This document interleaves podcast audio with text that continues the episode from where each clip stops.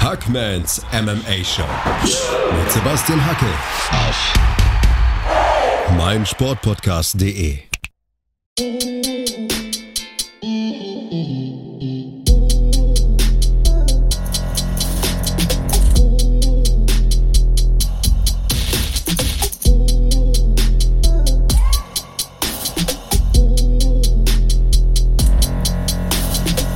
Hallo da draußen und herzlich willkommen zur Ausgabe 45 von Hackmans MMA Show auf meinsportpodcast.de. Es ist ein ruhiger Sonntagabend und ich habe in der Nacht von Samstag auf Sonntag UFC 252 zusammen mit Marc Bergmann kommentiert. Ich habe noch nicht geschlafen. Ich wollte zuerst noch einen Podcast aufnehmen für euch mit einem guten Freund. Olli Kopp heißt er. Er ist in der Leitung und ich sage Hallo Olli.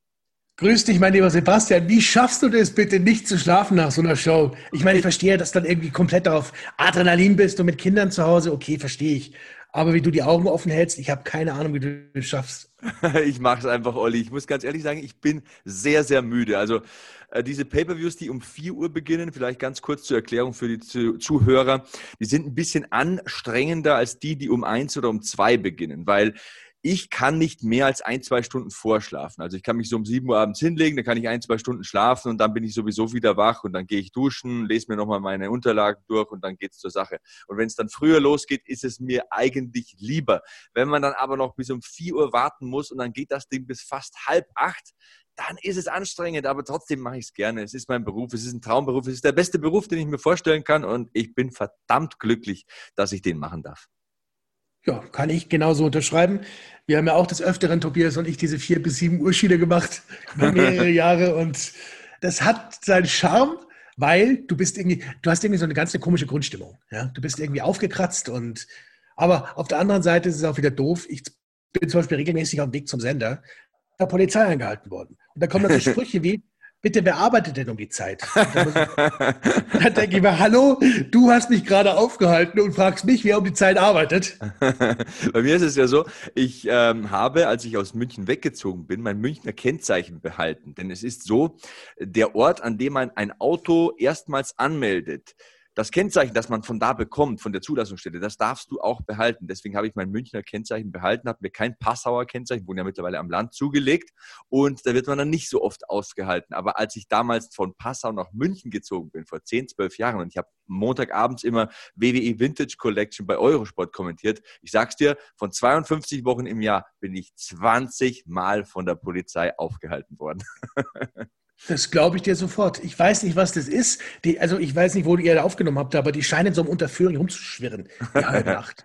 ja, wie, wie du vom Ring raufkommst, stehen sie da und holen dich raus. Ja, Jedes Mal. Warten nur auf Wrestling und MMA-Kommentatoren. Und apropos MMA, es gab eine Veranstaltung am vergangenen Wochenende, ich habe es gesagt, UFC 252, live aus dem UFC Apex in Las Vegas wurde das Ganze auf der Zone übertragen. Marc Bergmann und ich haben es auf der deutschen Tonspur kommentiert.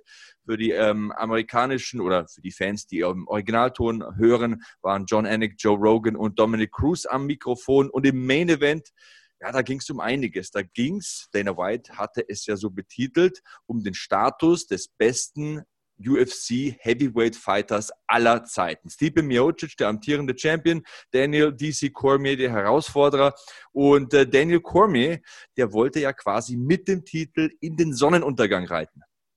Ich hätte es ihm gegönnt, ja. Sein ganzes Leben hat er es immer wieder geschafft, in den großen Wettbewerben Nummer zwei zu sein. Ja. Ich hätte es ihm wirklich gegönnt, mit dem wichtigsten Titel des MMA-Sports in Richtung Sonnenuntergang zu reiten, vielleicht ein Jahr zurückzukommen und nochmal so ein, was weiß ich, Special, Special-Kampf gegen wen auch immer zu machen. Aber es war ihm nicht vergönnt. Nicht vergönnt, nee. lieber Sebastian. Nee, und ich muss auch sagen, ähm, daran gibt es auch wenig zu rütteln. Klar, es war ein bisschen so ein Geschmäckle dabei, würde jetzt der Schwabe sagen. Es gab diesen Eye-Poke, aber ich muss trotzdem sagen, es begann wie die beiden äh, vorangegangenen Kämpfe. Es war eine starke erste Runde von Cormier mit einem Takedown und in Runde zwei kam dann der Niederschlag von Stiepe. Stiepe kontrollierte auch Runde drei. Bei Runde 4 kann man dann streiten, aber auch Runde 5 muss man klar Stiepe geben. Also man kann es 3 zu 2 oder 4 zu 1 werten, aber man kommt nicht umhin zu sagen, Stiepe Miocic hat diesen Kampf gewonnen. Ich denke, das kann man nicht anders sehen, Olli. Ja, das sehe ich genauso. Also nach, nach der dritten Runde war mir eigentlich klar, dass DC die einzige Chance hat, dass er das, den Titel holt, wäre gewesen, dass er eben vorzeitig gewinnt. Mhm. Ich bin mir jetzt nicht sicher, wie es auf den offiziellen Punktrichterzetteln ausgesehen hat, aber ich persönlich hätte, hätte ähm, Miocic die zweite Runde mit 10 zu 8 gegeben, nachdem ja. es durchaus wahrscheinlich ist, dass DC da gerade die Glocke gerettet hat noch. Also ich glaube, zwei Punktrichter hatten vier Runden bei Miocic und nur eine bei Cormier und ein Punktrichter hat es gesehen, wie ich während der Live-Übertragung. Da ist man aber auch immer ein bisschen so emotional mitgefangen. Also da hatte ich es 3 zu 2 gewertet. Aber wenn ich mir den Kampf fünfmal anschaue, dann äh, habe ich äh, wenigstens drei verschiedene Meinungen. Aber vom Gefühl her würde ich sagen, es ist nicht anders wertbar als, äh, als ein Sieg für Stipe Miocic. Und der kam in einer ausgezeichneten Form zum Oktagon. Also ich habe ihn selten so austrainiert gesehen, hatte Cardio bis zum Ende, konnte Druck machen, konnte auch ringen mit dem Weltklasse-Ringer Cormier, ist ja ein extrem guter und erfahrener Ringer, war ja Teamcaptain der US-Nationalmannschaft 2008, hat zweimal an den Olympischen Spielen teilgenommen. Und äh, wenn du so einen Mann trotzdem kontrollieren kannst, dann heißt das was. Also da muss man wirklich diese Leistung von Stipe Miocic nochmal besser und höher einschätzen. Er wird ja am kommenden Mittwoch 38 Jahre alt, der gute Stipe, und ich glaube, da hat er sich selbst beschenkt. Aber die nächste Torte, die in der Warteschleife steht, dürfte Francis Ngannou sein. Und äh, diese Torte kann dir gleich mal die Kerzen ausblasen, wenn es ganz schnell geht. Da reichen teilweise ein paar Sekunden und eine einzige kleine Unaufmerksamkeit und schon bist du weg. Es gibt ja so hinter den Kulissen so stückweise die Gerüchte, ob es denn jetzt wirklich Engano wird oder vielleicht nochmal einen anderen rauszieht aus dem Köcher. Aber für mich gibt es nur einen sinnvollen Herausforderer und das ist Francis Ngannou. Ja, hat eine tolle Serie hingelegt, lauter Erstrunden-KOs, ähm, Kane Velasquez, Junior dos Santos, äh, Rosenstreuk in 20 Sekunden weggeputzt. Also ich denke, der hat sich das verdient, hatte ja schon mal die Chance gegen Stiepe, aber da war ein anderer Kämpfer, da war ein bisschen, naja, wie soll man es ausdrücken? Er war ein bisschen auf seinem eigenen Hype-Train unterwegs, war nicht mehr so geerdet, war nicht mehr so am Boden. Jetzt ist er wieder sehr, sehr vernünftig von der Einstellung, hat sich verbessert auch nochmal, ist erfahrener, ist ruhiger geworden, ist mit sich mehr im Reinen.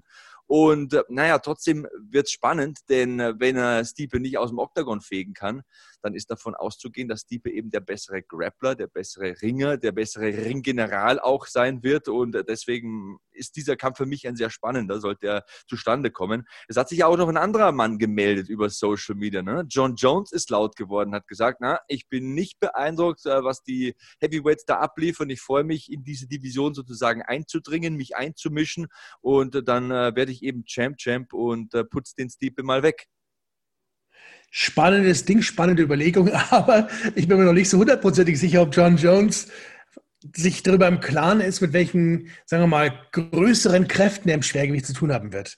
Also ich glaube nicht, bei aller Respekt vor John Jones, dass er die Heavyweight Division wechselt und dort alles niederfickt, was, was Rang und Namen hat. Ich glaube, der wird zumindest ein, zwei Mal echte Probleme kriegen. Ich meine, selbst seine Halbschwergewichtskämpfe der letzten Zeit waren ja alles andere als einfache Sachen. Auf jeden Fall. Ähm, trotzdem äh, ist es spannend und es äh, stellt auch viele Dinge wieder auf den Kopf. Sollte John Jones denn das tatsächlich äh, ernst meinen? Er hat ja schon oft laut gebellt und dann am Ende hat er nicht gebissen, aber John Jones gegen Stipe Miocic, das wäre ein feiner Kampf oder John Jones gegen Francis Ngannou ebenso. Aber nochmal abschließend äh, zu unserem Main Event. Also Stipe Miocic hat jetzt elf seiner letzten 13 gewonnen ähm, hat die meisten erfolgreichen Titelverteidigungen in der UFC-Schwergewichtsdivision. Diesen Rekord hat er ja auch vorher gehalten, den hat er jetzt nochmal ein bisschen ausgeweitet sozusagen. Also man kann mit Fug und Recht behaupten, Olli, Dana White hat es ja sehr plakativ ausgerufen, aber ich stoße da schon in dieselbe Kerbe. Stipe Miocic, der beste UFC-Schwergewichts-Champion aller Zeiten, oder? Man kann sicherlich so argumentieren, ja. Also das kann man jetzt nicht von der Hand weisen. Er hat de facto die ganze Division leergeräumt. Sehe ich genauso. Und äh, Daniel Cormier, naja, ich würde es mal so nennen, das Alter beziehungsweise Vater Zeit ist ja unbesiegt. Ne? Der ist noch nie ausgenockt worden, den hat noch keiner geschlagen. Und ich glaube, das hat man auch ein bisschen gemerkt. Im März wurde er 41. Dieses Mal hatte er zwar keine Rückenverletzung, konnte ein gutes Camp absolvieren, aber er konnte einfach nach der dritten Runde nicht mehr zulegen. Also er konnte das Tempo nicht mehr hochschrauben hatte dann nicht mehr so viel zu geben wie Stipe Miocic. Und ich denke, naja, man weiß nie, das liebe Geld und äh, der Lockruf des Geldes ist manchmal sehr laut und verführerisch, aber ich denke, das war es tatsächlich für Daniel Cormier und er hat es auch nochmal bestätigt. Er hat gesagt, ich hatte einen super Run, er hatte eine super Zeit, ich war Champion in zwei verschiedenen Gewichtsklassen, ich war Grand Prix-Sieger, Heavyweight Grand Prix-Sieger bei Strikeforce, Force war so ein guter Ringer auch, wie gesagt, auf Olympianiveau, hat die Nationals gewonnen, die Pan American Games. Es ist eine gute Karriere und die ist jetzt einfach mal vorbei. Ich würde den Schlussstrich genau hier ziehen. Ich weiß aber auch, dass sollte sich Brock Lesnar nochmal zu Wort melden, wird DC der Erste sein, der sagt, jawohl, ich mache das. ich würde es auch gerne Fight, sehen. Den Fight versucht er seit sechs Jahren zu kriegen. Seit Wer- sechs Jahren. Wäre ein sogenannter Big Money Fight für ihn und ich glaube auch, dass er sehr gute Siegchancen hätte gegen Brock und das sieht sicher eher auch so. Und naja, wäre wär vielleicht nochmal so ein richtiger Payday für ihn abschließend. Wobei ich glaube auch, dass er eine sehr gute Karriere vor sich hat als Kommentator und Analyst. Ja, und natürlich als Ringertrainer. Ich finde es toll, dass er da, dass er sich da in der Schule seiner Kinder einbringt und die dortige Schulmannschaft trainiert. Stell dir mal vor, du wirst einen ehemaligen Olympioniken trainiert. Ja, ja. Viel besser geht's doch gar nicht. Auf jeden Fall, aber ich glaube nicht, dass das die große Kohle bringt. Das ist vielleicht so Nee. die persönliche Erfüllung, das macht er gerne, das macht er aus Überzeugung, sein Wissen weiterzugeben, das er sich da angeeignet hat über die letzten drei Jahrzehnte. Aber ja, die Kohle bei so einem Superfight gegen Brock, wir wissen alle, Brock ist ein äh, Riesendraw, bringt unglaublich viele Zuschauer mit, auch aus der Entertainment-Welt. Das wäre schon ein Ding, da könnte, glaube ich, Daniel Cormier sehr, sehr schwer Nein sagen. Ähm, ich würde es mir auch anschauen. Ich würde es mir tatsächlich auch anschauen. Cormier gegen Lesnar würde ich mir schmecken lassen. Es ist rechtfertigbar. Weißt du, solange es sportlich um nichts mehr geht. Ganz genau. jetzt nicht irgendwie ein Titel im Spiel ist. Genau. Es gab diesen Schubser damals von Brock. Es gab viel böses Blut, äh, viele böse Worte. Die beiden können sich nicht riechen. Beide sind ehemalige Ringer. Da kann man eine interessante Story drum spinnen. Also Daniel Cormier gegen Brock Lesnar. Nee, da bin ich absolut bei dir. Das würde ich äh, mir gefallen lassen. Würde ich mir auf jeden Fall anschauen. Würde ich ja auch kommentieren wollen, übrigens. ja, Und- du, da bin ich, bin ich bei dir. und äh, Cormier ist auch so nicht auszuradieren aus der UFC-Geschichte. Auch wenn jetzt die letzten beiden Kämpfe nicht so gut liefen, wenn es da so gegen Mitte immer gekippt ist, also zu seinen Ungunsten. Er ist einer von vier Champ-Champs in der UFC. Also ähm, er war der erste UFC-Champion, der zwei Titel in verschiedenen Gewichtsklassen auch erfolgreich verteidigen konnte. Und ähm, zu den Champ Champs, also das ist eine illustre Riege, ein illustrer Kreis. Conor McGregor, Amanda Nunes, Henry Cejudo und eben Daniel DC Cormier. Also ich denke, er hat sich durchaus eingetragen in die Geschichtsbücher der UFC und des MMA-Sports. Und äh, diese letzte Niederlage macht ihn nicht weniger bedeutend, wenn es um die Geschichte unseres Sports geht. Weißt du, ich, ich sehe es so. Der erste Rückkampf, der war hart für ihn. Aber diesmal hat er nur nach Punkten verloren. Er ist in seinem letzten Fight potenziell nochmal mit dem Weltmeister, der jetzt als der beste Schwergewichts-UFC-Kämpfer aller Zeiten gilt, über die volle Distanz gegangen.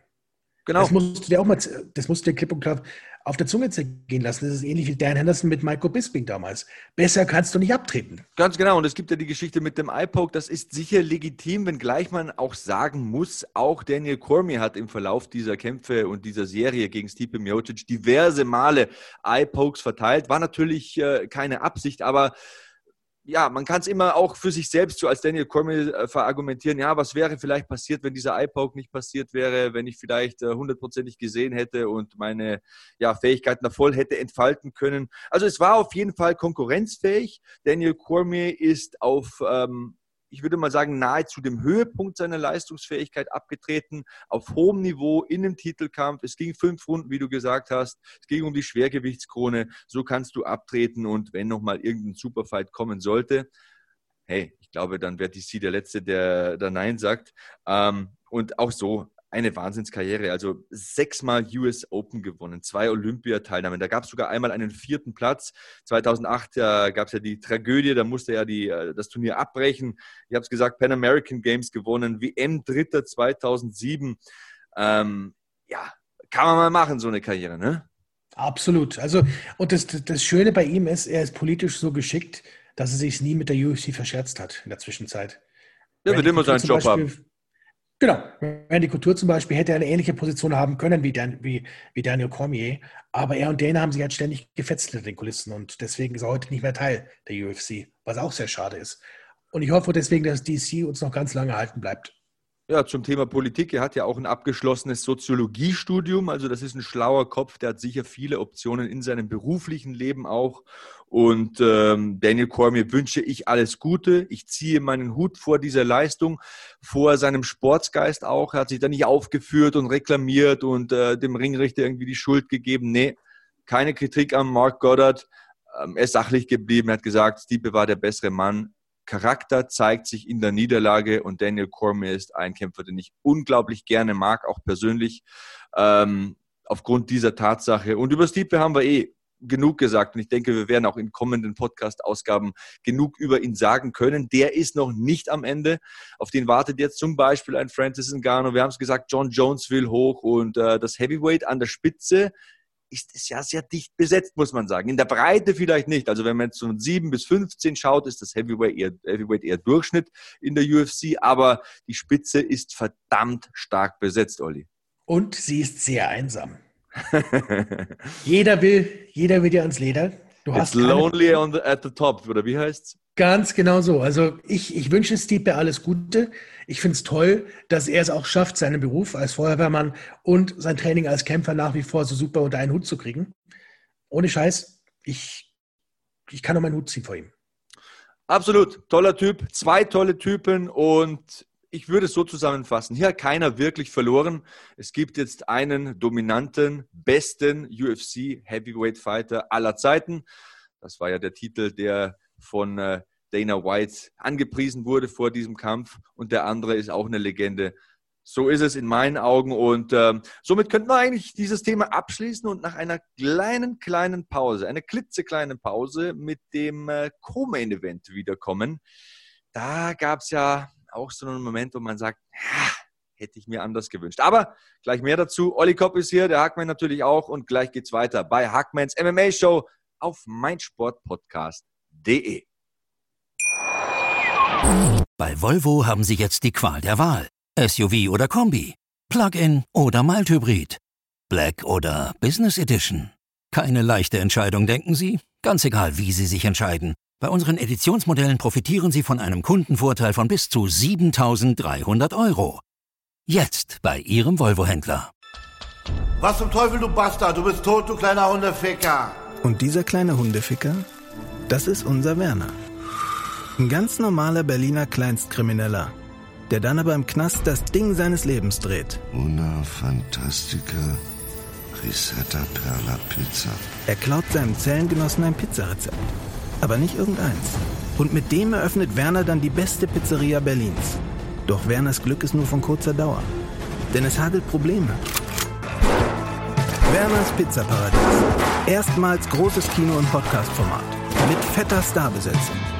Alina But, Kida Ramadan, Edin Hasanovic, Oliver Koritke, Ralf Richter, Ben Becker, Winfried Glatzeder, Anna Schmidt und viele mehr. Abonniert die Scheiße. Jetzt macht schon, mach! Weiter geht's bei Hackmans MMA Show auf meinsportpodcast.de. Olli Kopp ist heute wieder hier, mein Kumpel, und wir sprechen über UFC 252. Im Co-Main Event, Olli, gab es ja auch so eine Tragödie. Ne? Also der gute Sugar Sean O'Malley humpelt auf einmal rum, kann nicht weitermachen. TKO-Niederlage. Marlon Chito Vera ist der Partycrasher bei der Sugar Show. Sozusagen die Sugar Show versalzen. also an dem Spruch arbeite ich den ganzen Tag.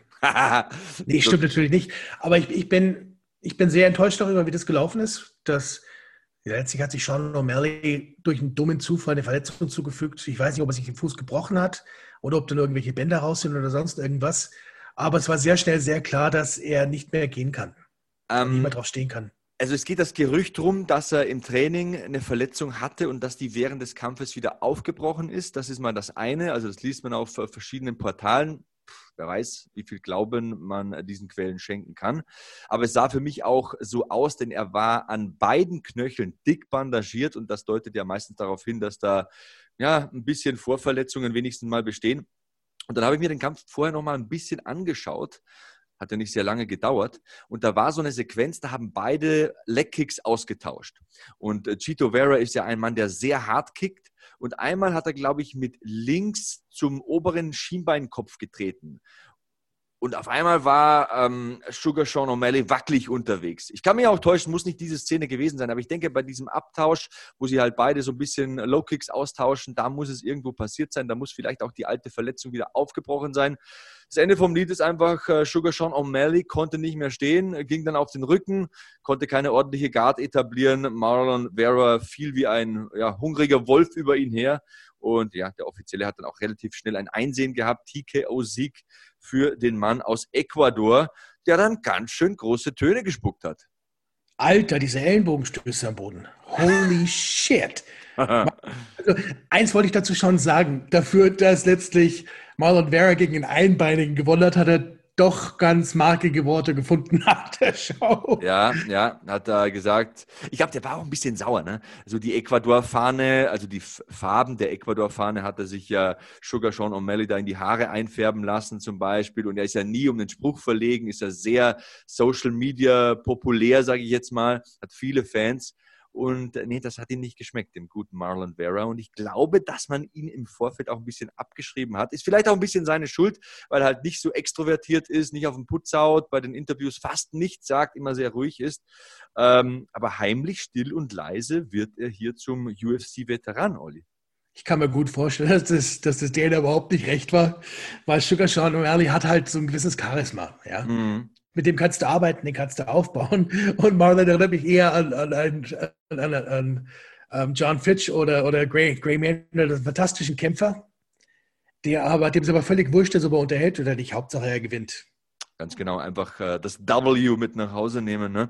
Ähm, der Mann ist erst 27 Jahre alt, war aber schon Champion in Mexiko und ähm, hat äh, am vergangenen Abend zum 15. Mal in der UFC gekämpft ähm, mit 27, holler die Waldfee, Respekt davor, ähm, trainiert und kämpft auch seit er 16 ist. Also das ist ein verdammt harter Knochen. Und ich glaube, das haben viele nicht so gesehen im Vorfeld. Also Marlon Vera kann in dieser Gewichtsklasse im Bantamgewicht noch einiges reißen. Er hat noch viel Zeit vor sich, er hat schon viel Erfahrung und ähm, auch große Fähigkeit. Ich meine, er ist Brazilian Jiu-Jitsu Black Belt. Wir haben seine Kicks gesehen. Sie haben offensichtlich gereicht, um ähm, Sugar Sean O'Malley da eine Verletzung beizubringen, beziehungsweise eine alte Verletzung wieder aufbrechen zu lassen. Also für mich hat sich Marlon Vera hier für zukünftige Aufgaben empfohlen. Ich glaube, er war nicht mal gerankt in den Top 15. Das sollte jetzt vorbei sein, denn Sean O'Malley stand auf Platz 14. Das sollte definitiv vorbei sein und man sollte ihn auch ernst nehmen. Ich habe immer so das Gefühl, dass wenn du nicht einer der Top 5 bist, bekommst du kaum PR-Möglichkeiten, bekommst du keine Interviews angeboten. Und nach, de, nach dieser Leistung, glaube ich, sollte man ihn mal so ein, zwei Wochen eine, eine Medienrunde machen lassen in den USA. Ja. Ich glaube, dass da sehr viel Potenzial da ist und dass du nur, was du schaffen musst, ist dieses, dieses bestimmte Charisma, das jeder Mensch hat, mhm. musst du bei ihm schaffen zu aktivieren. Ich habe keine Ahnung, wie das funktioniert bei ihm, aber jeder Mensch hat so einen Punkt, wenn du über ein bestimmtes Thema sprichst, dann blüht der auf. Und ich glaube, dass es bei ihm auch so sein wird. Man muss nur noch finden, was genau dieses Thema ist. Und wenn es die Transformers sind. Von 23 Profikämpfen hat er 15 in der UFC gekämpft. Das ist ja auch bemerkenswert. Ähm, das ist so diese nächste junge Garde, die nach ein paar Profikämpfen in die UFC kommt und die Chance dann nutzt und den Großteil der Karriere dann in der UFC verbringt, auf absolutem Top-Niveau kämpft. Und ich kann es gar nicht oft genug sagen. Also ich habe enormen Respekt vor Marlon Vera. Ähm, natürlich hat er die Klappe ein bisschen aufgerissen sollte man vielleicht auch ein bisschen lassen, wenn der Gegner sich verletzt hat. Ähm, und viele Fans, ich habe im Internet ein bisschen mitgelesen, ähm, der Zone Fight Club hat ja diese Facebook-Gruppe und auch den Hashtag auf Twitter. Und ja, die äh, Sugar Show-Fans waren natürlich in der Überzahl und haben gesagt, ja, der hat nur gewonnen, weil sich der andere verletzt hat. Ähm, ja, nee. Gewinnen kann man nur, wenn man versucht zu gewinnen. So sehe ich das. Also er hat schon, er hat schon Entschlossenheit gezeigt. Ja, jeder, also es gibt, es gibt sicherlich Kämpfer, die gesehen hätten, dass der Gegner nur noch humpelt, dann machen sie noch ein paar Kicks und warten darauf, dass der Referee dazwischen geht. Er nicht, er ist sofort runter in die Guard, hat sofort angefangen zuzuschlagen. Und das waren jetzt keine, ich sage jetzt mal, keine Streicheleinheiten, die er da verteilt hat. Der wollte den Kampf beenden. Ganz genau. Und das äh, sind Eigenschaften, die ich sehr schätze an ihm. Der versucht auch in puncto Gewicht das ganze Jahr über auf Kurs zu bleiben, um jeden möglichen Kampf annehmen zu können. Also von der Einstellung und von der Motivation her ist das ein Kampfsportler, wie er im Buche steht, wie man ihn sich wünscht. Und ähm, ich habe auch ähm, während der Übertragung diese Geschichte erzählt von seiner Tochter. Das ist vielleicht das, was du gesagt hast. Vielleicht kann man da so ein bisschen den emotionalen Haken bei ihm setzen. Ähm, seine Tochter wurde 2011 ohne die Fähigkeit zu lächeln geboren. Da wurde dann Muskel aus einem anderen Bereich des Körpers entnommen. Der Muskel wurde dann im Gesicht eingesetzt und im Alter von sieben Jahren konnte Veras Tochter dann zum ersten Mal lachen. Das ist eine bewegende Geschichte und ich glaube, das zeigt auch, dass er ein Familienmensch ist, der für die Familie kämpft. Und du weißt, wie es ist bei den Südamerikanern, das macht die dann sympathisch. Das sind alle ähm, ganz furchtbar liebe Menschen, herzliche Menschen, familiäre Menschen. Vielleicht kann man ihn da so ein bisschen als Galionsfigur positionieren. Wenn er noch ein, zwei Mal gewinnt, dann ist er in den Top Ten und ähm, weiß, was passiert. In dem Sport ist alles möglich. Das ist lustig, dass du das sagst. Ich hatte erst vor ein paar Tagen ein Gespräch mit einem Kumpel über ihn und da fiel der Name Tito Santana als Vergleich. Also ein ehemaliger Wrestler aus den 80er Jahren, Profi-Wrestler. Jemand, der immer da war, immer präsent war, aber der jetzt nie so als World Champion wahrgenommen wurde.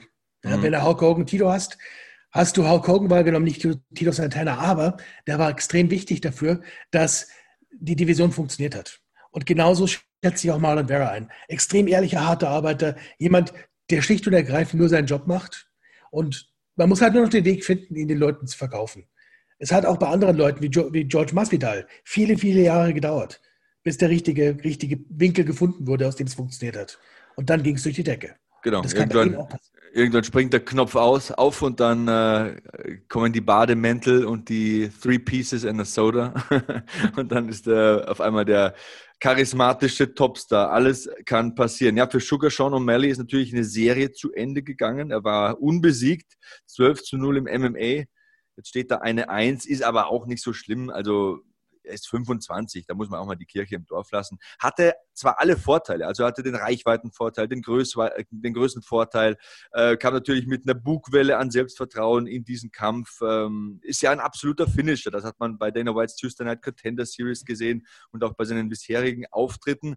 Dieser Hype-Train ist jetzt ein bisschen aus der Schiene, aber ich schließe nicht aus, dass der beim nächsten Bahnhof wieder in die Spur kommt. Jemand, der Ausstrahlung hat und der sich verkaufen kann, fällt immer auf die Füße. Siehe Chael Sonnen. Uncle Chael. Ich höre ja jede Woche seinen Podcast, muss ich sagen.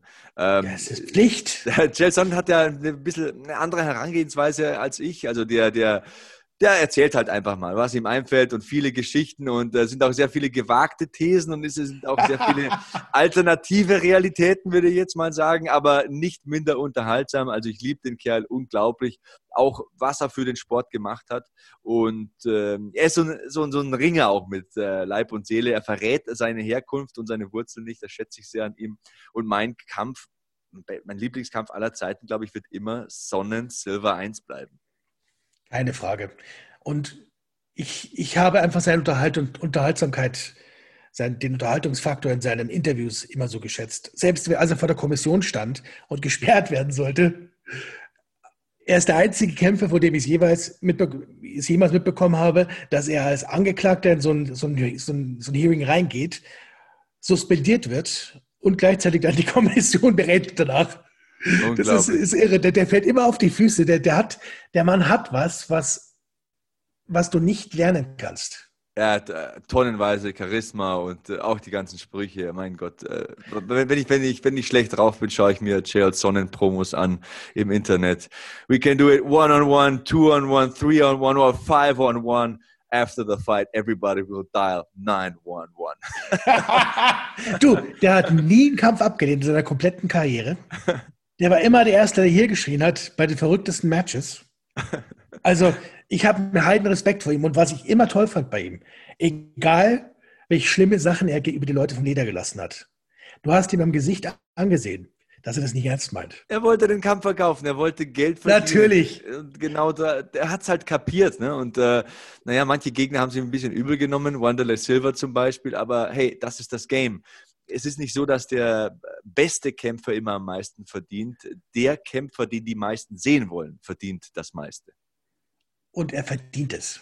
er bekommt sie nur, er verdient es. Du, diese Geschichte mit, mit Wanderlei Silva bei der Ultimate Fighter Staffel in Brasilien. I can't Ciel let you get close. Can't you get Ja, das, aber auch hinter den Kulissen, was danach bekannt geworden ist, als Chael erzählt hat, dass er Wanderlei zur Seite genommen und gesagt, pass mal auf, ich versuche dich hier gut aussehen zu lassen und du lässt es nicht zu. Ich bin der Bösewicht, du bist der Gute. Kapiert das doch endlich. Und er wollte nicht wissen. Nach der achten Folge haben sie auf dem brasilianischen, auf der Webseite des brasilianischen Senders, der die Show ausgestrahlt hat, eine Umfrage gemacht, wen die brasilianischen Fans für den Guten und wen sie für den Bösen halten. Und Shane hatte 88 Prozent der Stimmen für den Guten. das war verkehrte Welt. In Brasilien. Ich weiß noch die Promos, äh, als er da die Nogueras und Anderson Silva auf die Schippe genommen hat, als er gesagt hat, wenn die über die Straße gehen und ein Bus kommt, dann halten sie Karotten hin und Alter, was hab ich, was hab ich gelacht, was hab ich gedacht. Vieles war an der Grenze zum guten Geschmack, ja, aber seine ganzen Catchphrases, also ich liebe sie einfach. Eating T-Bone Steaks, lifting barbell plates, the American Gangster. Du, aber er hat es, er hat immer die Kurve gekriegt, gekriegt aus meiner Sicht, dass es nie bösartig geworden ist. Das, das unterscheidet ihn ein Stück weit aus meiner Sicht von Connor. Ja. Connor geht manchmal über diese Grenze hinaus und Cher, der hat zwar die Grenze immer ganz gern touchiert, aber hat die Kurve meistens noch bekommen. Ganz genau. Manchmal hat er so ein bisschen den Randstein mitgenommen, aber im Endeffekt ist nichts ist nichts passiert und ja, wir lieben ihn. Auch ein Kämpfer, der man, das muss man mal sagen. Das muss, das sagt ja er auch immer. Er, hat, er sagt immer, es gibt nirgendwo in keiner Sportart solche Feiglinge und solche Mimosen wie im MMA. Er hat gesagt, er hat in äh, drei Jahrzehnten, in denen er angetreten ist, nie einen Kampf abgesagt. Er ist immer angetreten, ob verletzt oder nicht und in jeder Gewichtsklasse. Im Mittelgewicht, im Halbschwergewicht, im Schwergewicht. Also du musst mal sagen, auf welchem Niveau der in drei Gewichtsklassen mitgekämpft hat, obwohl er eigentlich vom Papier her nur ein überdurchschnittlich guter Ringer ist. Also er hat die Mittelgewichtstitelchancen gehabt gegen Anderson Silva in der UFC. Er hat gegen John Jones die Chance gehabt, gehabt im Halbschwergewicht und auch dann im Spätherbst seiner Karriere bei Bellator nochmal richtig aufgedreht in diesem Heavyweight Grand Prix, wo er dann an Fedor scheitert, ich glaube im Halbfinale, also war einen Sieg vom Finale entfernt. Das ist der American Gangster, like it or not. Ich hoffe, dass wir ihn noch ganz, ganz lang genießen dürfen. Das hoffe ich auch, Holly. Und ich glaube auch und hoffe auch, dass du noch ein bisschen hier bleibst, denn wir haben nicht nur die Main Events zu beleuchten. Gleich nach einer weiteren kurzen Pause geht's weiter mit Heavyweight Action. Jairzinho Biggie Boy Rosenstreuk, die Nummer 6 der Welt, trat an gegen Junior Sigano dos Santos, die Nummer 5 der Welt. Und äh, wer da das bessere Ende für sich hatte, das sagen wir euch gleich. Hier bei Hackmans MMA Show auf meinsportpodcast.de. Ich habe mich natürlich schockverliebt, weil die war wirklich ganz, ganz klein. So begann die Mensch-Hund-Beziehung zwischen Christina und Tierschutzhund Frieda. Und wie es danach, nach dem ersten Moment der Verliebtheit, so weiterging und welche Klippen es danach zu umschiffen galt, das hört ihr in der neuen Ausgabe von Iswas Dog, dem Podcast für harmonische Mensch-Hund-Beziehungen. Iswas Dog?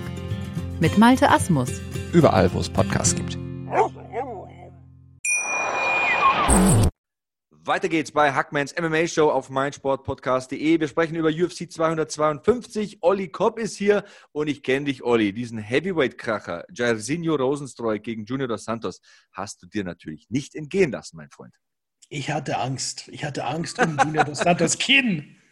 Ich meine, wir wissen ja beide, dass Junior in den letzten Jahren jetzt nicht unbedingt durch ein starkes Kinn geglänzt hat, aber der hat es richtig gut hingekriegt hier, auch wenn er im Endeffekt verloren hat der hat einige Bomben weggesteckt, wo ich gedacht hätte, die hätten, hätten ein Pferd umgeworfen. Ja, Rosenstreuk ist for real, würde ich jetzt mal sagen. Also der ist wirklich legit. Ähm, hatte diesen Ausrutscher gegen Ngannou, aber ich bitte dich, wenn dich Ngannou einmal so trifft, dann gehen einfach die Lampen aus, egal äh, wer du bist und wo du wohnst. Ähm, gut, das hat er gut verdaut und die Profibilanz von ihm lässt sich jetzt immer noch gut lesen. Also elf Siege, eine Niederlage, zehn Siege von diesen elf Siegen durch K.O. Ähm, habe schon schlechtere Bilanzen gelesen. Ja, auf alle Fälle. Wie gesagt, er hat, er hat sehr gut ausgesehen. Ich weiß nicht, ob er zu schnell wieder einen Titelkampf kriegt oder einen wichtigen Kampf bekommt. Er hat bereits gegen Engano verloren. Engano ist wahrscheinlich der Nächste in der Reihe. Da muss einiges passieren noch. Mhm. Aber es gibt ja auch noch viele andere Möglichkeiten für ihn. Ich oh ja. würde zum Beispiel gern gegen Andrei Arlovski sehen. Oh ja, auf jeden Fall. Und ähm, für mich hat er jetzt auf jeden Fall mal die Top 5 geknackt. Also Junior dos Santos stand ja an Nummer 5, äh, Jairzinho Rosenstreuk war an 6 gerankt. Da stehen jetzt nicht mehr schrecklich viele Leute vor ihm. Also wir haben Stiepe, wir haben Francis, Derek Lewis ist momentan sehr gut drauf. Ich denke, das wäre auch ein sinnvolles Matchup, so also ein äh, Power Striker Duell äh, Rosenstreuk gegen Lewis, das ich sehr gerne sehen würde. Ähm, aber Francis Ngannou hat es ja eigentlich vorgemacht. Ne? Ähm, hatte diesen Stinker gegen Lewis und hatte die Niederlage gegen Stiepe im Titelkampf und alle dachten, boah, das ist ja nur Hype Train. Und dann gewinnt er viermal durch K.O. in der ersten Runde, katapultiert sich jetzt wieder Richtung Titelchance und hat eigentlich die Blaupause Blaupause dafür geliefert, wie es laufen muss, wenn du so ein kleines Karrieretief hast. Das ist richtig. Die, die andere Seite ist, er hat sich ja komplett neu erfunden. Ja. Wenn du, wenn du mit den Leuten gesprochen hast, die ihn trainiert haben im UFC Performance Institute, bevor er verloren hat gegen Engano und danach, du wirst einstimmig hören, dass es so ist, als hätten sie zwei komplett unterschiedliche Menschen vor sich gehabt. Er hat, Kreide, er hat Kreide gefressen, er hat erkannt, dass er nicht Gott ist und er ist inzwischen ein harter Arbeiter und nicht jemand, der, der glaubt, dass er sowieso nur gewinnen wird. Und das macht für mich den Unterschied zwischen einem Herausforderer und einem potenziellen Champion. Ja, Jairzinho Rosenstreuk hat auch die Herausforderer-Qualitäten auf jeden Fall mal, würde ich, würde ich sagen. Sehr viel Erfahrung, zwar nicht im MMA, da hat er nur elf Profikämpfe, aber er hat ja auch 76 Siege als Kickboxer zu verbuchen und äh, 64 davon durch K.O. gewonnen. Also bei ihm merkt man auch immer, das hat man zum Beispiel gegen Alistair Overeem gesehen, auch wenn es mal vier Runden nicht läuft, er kann mit einem Ding die ganze Kiste beenden und zwar in den letzten fünf Sekunden, wenn es nötig ist. Und das ist eine Qualität. Die haben äh, im Heavyweight, zumindest in der Top 10, glaube ich, nur drei Leute. Das sind Ngannou, Lewis und eben Rosenstreuk.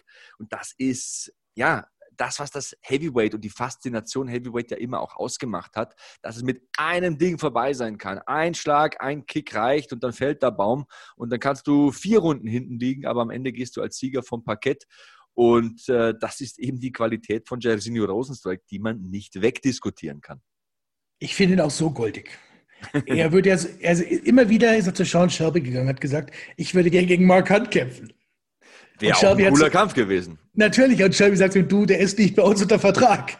Drei Monate später kommt er wieder und sagt, ich würde gerne gegen Mark Hunt kämpfen. Also, wenn sie Mark Hunt jemals zurückholen sollten, dann wäre das derjenige, der sofort das allererste hier schreien würde. Ja, er ist sowieso ein geschichtsträchtiger Kämpfer auch. Also erster Kämpfer aus der Republik Surinam in der UFC hat sich auch ein bisschen äh, zur Aufgabe gemacht, äh, sein Land da zu vertreten, war ja eine ehemalige niederländische Kolonie. Und äh, ich glaube, seit 1975 ist Surinam wieder unabhängig und dieses Land ja, sucht ja quasi nach Identifikationsfiguren, nach Leuten, die den ja, Weg nach oben aufzeigen können. Und da ist er, glaube ich, ein ganz guter Vertreter. Nehme, ich, nehme ihn auch ganz äh, respektvoll und demütig wahr in den Interviews. Also im Postfight-Interview äh, mit Joe Rogan, da klang das alles sehr vernünftig und geerdet. Also ich traue ihm einiges zu, Olli. Absolut. Du darfst nur eins nicht machen. Das ist wie bei den Gremlins, wie bei Mogwais, wenn du die irgendwie mit Wasser übergießt, damit du das fütterst. Das, gibt, das, das, wird ein Problem sein. Bei ihm ist es das Münchner Hofbräubier. Wer hat dir das also, denn wieder gesteckt? Wer hat mir das gesteckt? Derjenige, der es für ihn bestellt hat. Wenn du jemals mit jemandem ein Interview führst in Persona, bring am besten so ein kleines Fass mit und der wird dein bester Freund sein. ja, der, der, Geschmack des Bieres. In Bayern hat der schon viele kräftige Männer besiegt, ich sag's dir. Ähm, auf der anderen Seite stand halt äh, Junior dos Santos, äh, der K.O. ging. Und ähm, ja, da saßen sie dann so am Zaun. Das fand ich ehrlich gesagt ganz nett irgendwie. Haben sich umarmt. Dos Santos hat sich nicht übel genommen, dass er ihm den Kopf abgerissen hat, noch zehn Sekunden vorher. Aber für Dos Santos im Alter von 36 Jahren, du hast es ja schon ein bisschen anklingen lassen, war es das auch auf dem höchsten Niveau, denke ich. Also, dass der sich nochmal eine Titelchance verdient, äh, glaube ich jetzt nicht mehr so wirklich dran. Und was ist dann seine Motivation weiterzumachen? Ja, das ist so ein Typ wie Big Nog wie sein Mentor, Antonio Rodrigo Noguera. Also das ist einer, der kämpft, weil er gerne kämpft. Der boxt gerne, der grappelt gerne, der liebt Jiu-Jitsu, ist auch Black Belt. Ähm, ich glaube aber allerdings, ich muss es leider sagen, denn äh, Sigano ist ja auch ein sehr, sehr sympathischer Mann, dass es für die Top 5 einfach nicht mehr reicht. Da ist das Kinn nicht mehr da und da haben ihn einfach andere überholt mittlerweile. Sorry, ich sehe es einfach so. Er hatte richtig viel Geld verdient im Laufe der Jahre. Oh ja. Ich, ich verstehe nicht, wie er, sich, wie er weiterhin riskiert, in 20 Jahren nur noch halb mit dabei zu sein, geistig. Weißt du, der geht verdammt oft K.O. Ja. Und verdammt oft kriegt er so viele Kopftreffer ab, dass du fast mit einer Gehirnerschütterung rechnen musst. Ja, er, er, lebt halt mit dem Schwert in der Hand und dann stirbst du halt auch mit dem Schwert in der Hand. Genau. Und es gab ja einen Zeitpunkt, da wurde Junior dos Santos als bester MMA-Schwergewichtskämpfer der Welt bezeichnet. Also der gewann damals seine ersten neun Kämpfe in der UFC, da wurde er Champion, besiegte Verdum, Carvin, Krokop, Velasquez einmal auch, Frank Mir fällt mir nur ein. Und diese Rückkämpfe gegen Kane Velasquez haben ihm so viele Kilometer auf dem Tacho gekostet. Das waren solche Materialschlachten. Ich glaube, davon hat er sich nie wieder so hundertprozentig erholt. Natürlich, so ein Mann wie Dos Santos, der ist mit 85-prozentiger Gefährlichkeit immer noch ein Problem für fast jeden Schwergewichter auf der Welt. Aber so für die oberste Etage der Torte, ne, ich glaube es einfach nicht.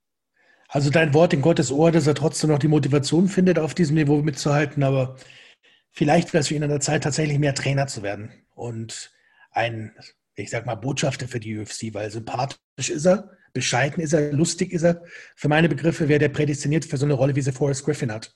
Ja, äh, ich meine, zwölf Jahre UFC Schwergewicht. Olli, wer kann das sagen? Also da ist er fast schon äh, alleine und ähm, er sah auch sehr fit aus. Also der weiß, wie man sich fit macht, der weiß, was man machen muss, um da oben mitzukämpfen. Aber wenn der Körper einfach nicht mehr so da ist, die Schlagkraft ist auch nicht mehr so da, machen wir uns nichts vor. Also der hat einfach sehr viele Meilen auf dem Tacho und das Kinn ist vor allem weg. Wenn der einmal hart getroffen wird, das hat man wieder und wieder gesehen. Also da kommen jetzt die Bilder vor meine Augen. Alistair Overeem als Beispiel. Ähm, dann ist aus die Maus. Und ich glaube, dann muss man auch mal so ein bisschen die Kurve kratzen und die Kurve kriegen Richtung Karriereende. Aber es ist einfach verdammt schwer, wenn es einem eben so verdammt viel Spaß macht, wie es äh, Junior dos Santos immer noch macht. Also der saß ja auch nach der Niederlage da am Käfig mit Rosenstreuk. Die haben sich unterhalten, der hatte Spaß, der hat gelächelt. Der war jetzt nicht hochdepressiv. Ähm, das sah so aus, als würde er das machen, was er liebt. Er ist halt einer der alten Garde. Guck, guck dir Robbie Lawler an, guck dir Andrei Arlovski an. Die sind genauso drauf. Ja. Die müssen auch schon längst nicht mehr kämpfen. Die sollten vielleicht auch schon längst nicht mehr kämpfen, aber sie tun es trotzdem noch, weil sie sagen, hey, das macht mir Spaß, ich bin gut darin, worüber reden wir? Ja, und Olli, ganz ehrlich, an einem guten Tag putzt dir Robbie Lawler immer noch fast jeden weg. Äh, und äh, meine Güte, wer geht zu Ruthless Robbie Lawler und sagt, Robbie, es reicht, hör auf? Wer? Wer auf dieser Welt? Ich meine, äh, der Mann ist so respekteinflößend vom Zehennagel bis, zur, bis zum Scheitel. Ähm, wer will hingehen und sagen, Robbie, hör auf? Ähm, hey, Dana, White vor drei, Dana White vor 13 Jahren. äh, hat sich aber auch geirrt, muss man auch fairerweise ja, sagen. aber sowas von. Ich sag's dir, einer meiner Lieblingsfights bis heute ist dieser Rückkampf gegen Roy McDonald aus Las Vegas. Oh, das war so ein krasser, krasser Krieg. Äh. Das Ende. Du hast richtig gesehen, wie die Seele aus dem Gegner entwichen ist. Er hat, der war nie wieder, und erzählt mir nichts, der war nie wieder derselbe nach diesem Kampf. Du, du konntest wirklich auf die Sekunde genau sagen, wo der Schalter umgelegt wurde. Das war so krass. Ich kann mich an die Szene erinnern, ähm, als Robbie Lawler am Zaun gestellt wird und ein paar Uppercuts frisst und eigentlich nur noch deckt und dann siehst du in der Naheinstellung von der Kamera von oben, dass er lacht. Alter, da habe ich gedacht, was bist du denn für ein kranker Typ? Also ein Psycho. Bist du mit dem miesesten Kerl auf der Welt da in einem Käfig gesperrt, steht da barfuß und haut euch die, das Leder um die Ohren und der genießt jede Sekunde davon. Ich glaube, da brichst du einfach, wenn du da nicht äh, der übelste äh, Psychopath bist auf der anderen Seite. Und Rory McDonald war das ja zeitweise in seiner Karriere, muss man tatsächlich sagen. Jetzt sehe ich es auch nicht mehr so. Ähm, äh, irre, irre. Also Gänsehaut, wenn ich dran denke. Ich muss auch sagen, äh, mein äh, All-Time-Favorite-Name, der den Bruce Buffer jemals announced hat, war immer Ruthless Robbie Lawler. Das fand ich immer so krass. Da habe ich immer so Gänsehaut bekommen. Da wusste ich, wow, it's on. Also gleich brennt hier die Hütte. Robbie Lawler ist im Oktagon. Ähm, ja, schöne Erinnerung. Erinnerst du dich an den Fight gegen Matt Brown? Oh! Das waren so zwei absolute Alpha-Tiere gegeneinander. Das war super. Oh, das, ist ja, das ist auch so ein Typ. Also die Geschichte von Matt Brown, die Lebensgeschichte. Ähm, wenn ihr mal Zeit habt, ist ja auch im Internet gut dokumentiert das ist, das ist auch ein Typ, der wird sich lieber einen Arm abschneiden, als irgendwie in einem Kampf zu verlieren. Und dieser Kampf, glaube ich, kann man jedem ans Herz legen. Robbie Lawler gegen Matt Brown. Meine Fresse, meine Fresse. Und noch lieber, noch lieber bei jemandem den Kopf abreißen und dann eine Flasche Wasser reinkippen. ja. überleg, überleg dir mal, wie der bei Ultimate Fighter schon drauf war. Als er Stress gekriegt hat oder Stress gemacht hat mit dem anderen, weil der irgendwie seinen sein, sein Schnupftabak, Kautabak, was es war, verunreinigt gehabt hatte. Eieiei. Ei, ei. Ja, ja, das sind eigene Charaktere, das sind große Charaktere, aber man wird sie nie vergessen. Ja, jetzt haben wir ähm, äh, ganz schön viel äh, erzählt über die Main Events und über diese Heavyweight-Schlacht, die ja Rosenstreuk für sich entscheiden konnte. Ähm, gleich sprechen wir noch über Herbert Burns gegen Daniel Pineda und im Auftaktkampf, da gab es John Dodson gegen Merab Dvalishvili.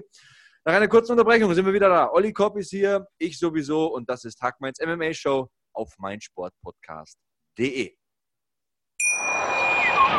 Bei Volvo haben Sie jetzt die Qual der Wahl. SUV oder Kombi, Plug-in oder Mild-Hybrid, Black oder Business Edition.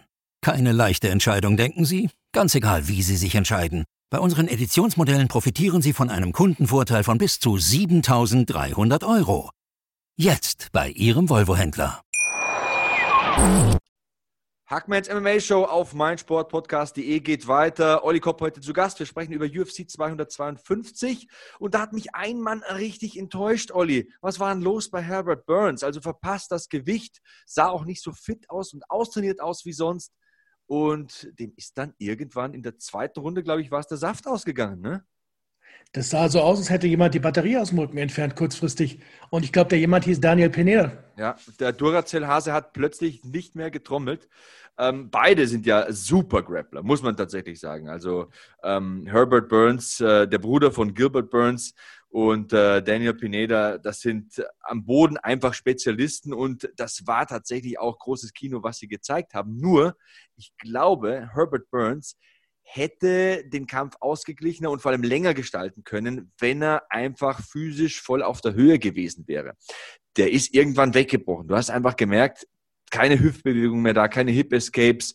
Der ist platt der, der, der Daniel Pineda, der überfährt den jetzt gerade und ja, dieses Federgewichtsduell hat Pineda vollkommen zu Recht für sich entschieden. Hat das Gewicht gemacht, ist angetreten gegen einen Mann, der das Gewicht nicht geschafft hat, hat auch quasi noch diese 20 Prozent äh, Kampfbörse vom Gegner mit, mitgenommen und die Siegprämie.